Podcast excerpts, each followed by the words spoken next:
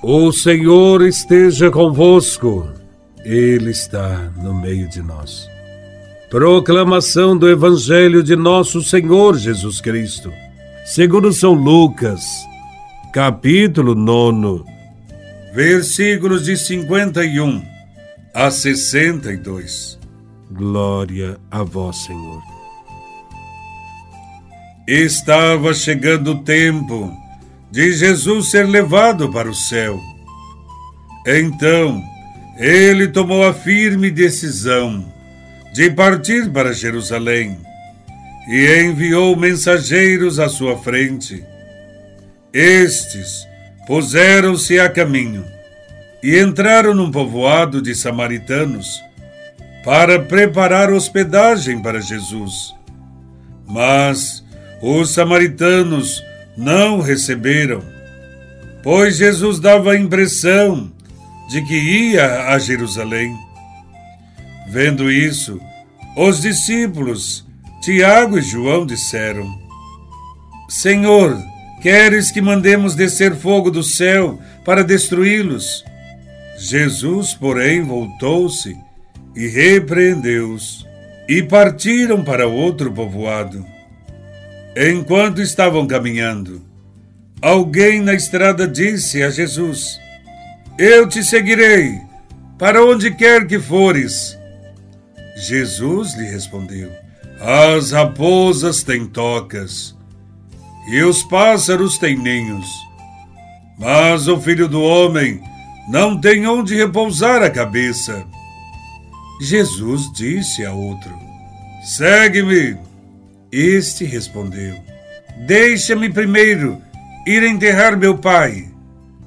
Jesus respondeu: Deixa que os mortos enterrem os mortos, mas tu vai anunciar o reino de Deus. Um outro ainda lhe disse: Eu te seguirei, Senhor, mas deixa-me primeiro despedir-me dos meus familiares. Jesus, porém, respondeu-lhe: Quem põe a mão no arado e olha para trás, não está apto para o reino de Deus. Palavra da salvação. Glória a vós, Senhor. O Evangelho de São Lucas descreve a vida cristã como uma viagem que Jesus fez para Jerusalém.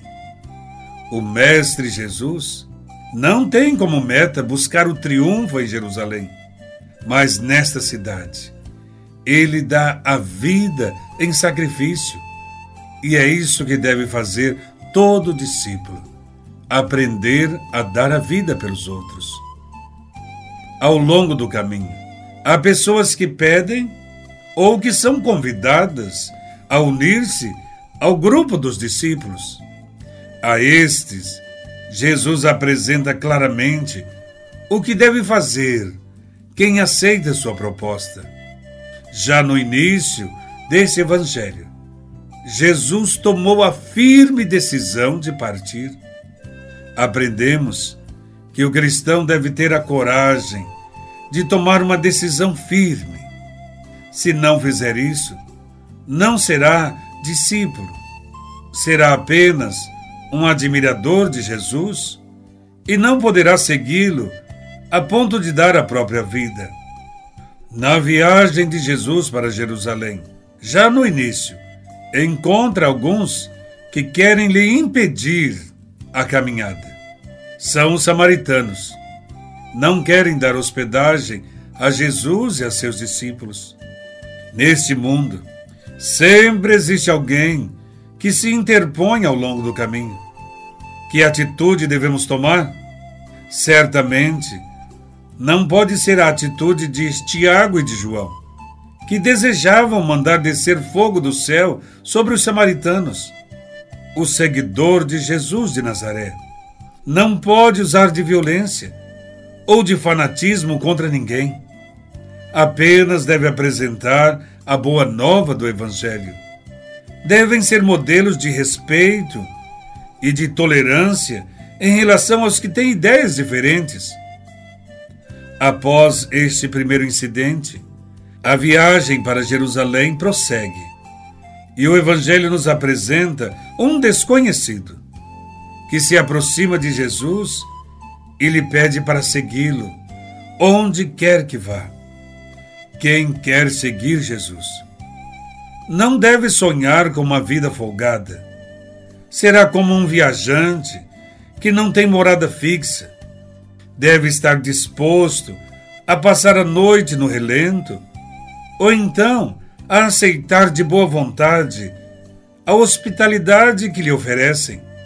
Diante das palavras de Jesus, aprendemos que o cristão não pode seguir Jesus para obter vantagens ou privilégios. Também pelo caminho, Jesus encontra um outro desconhecido e o convida para segui-lo. É preciso deixar que os mortos enterrem os mortos, disse Jesus.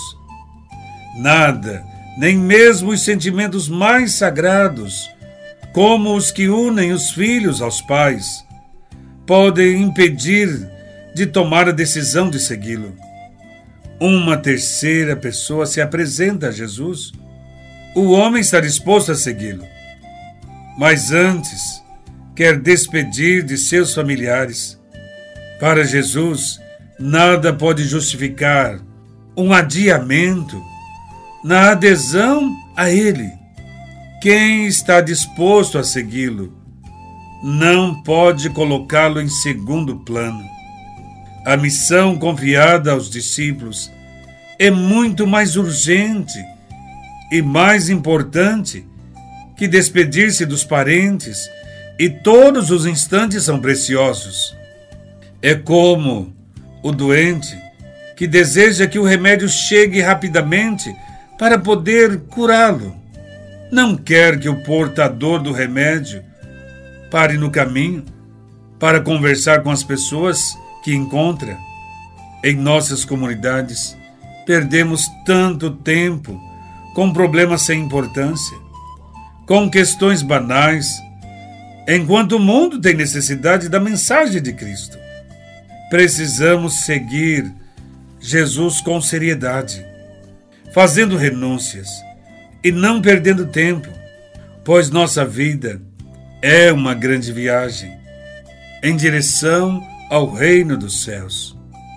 Façamos da nossa vida uma doação, como Jesus fez. Louvado seja nosso Senhor Jesus Cristo. Para sempre seja louvado.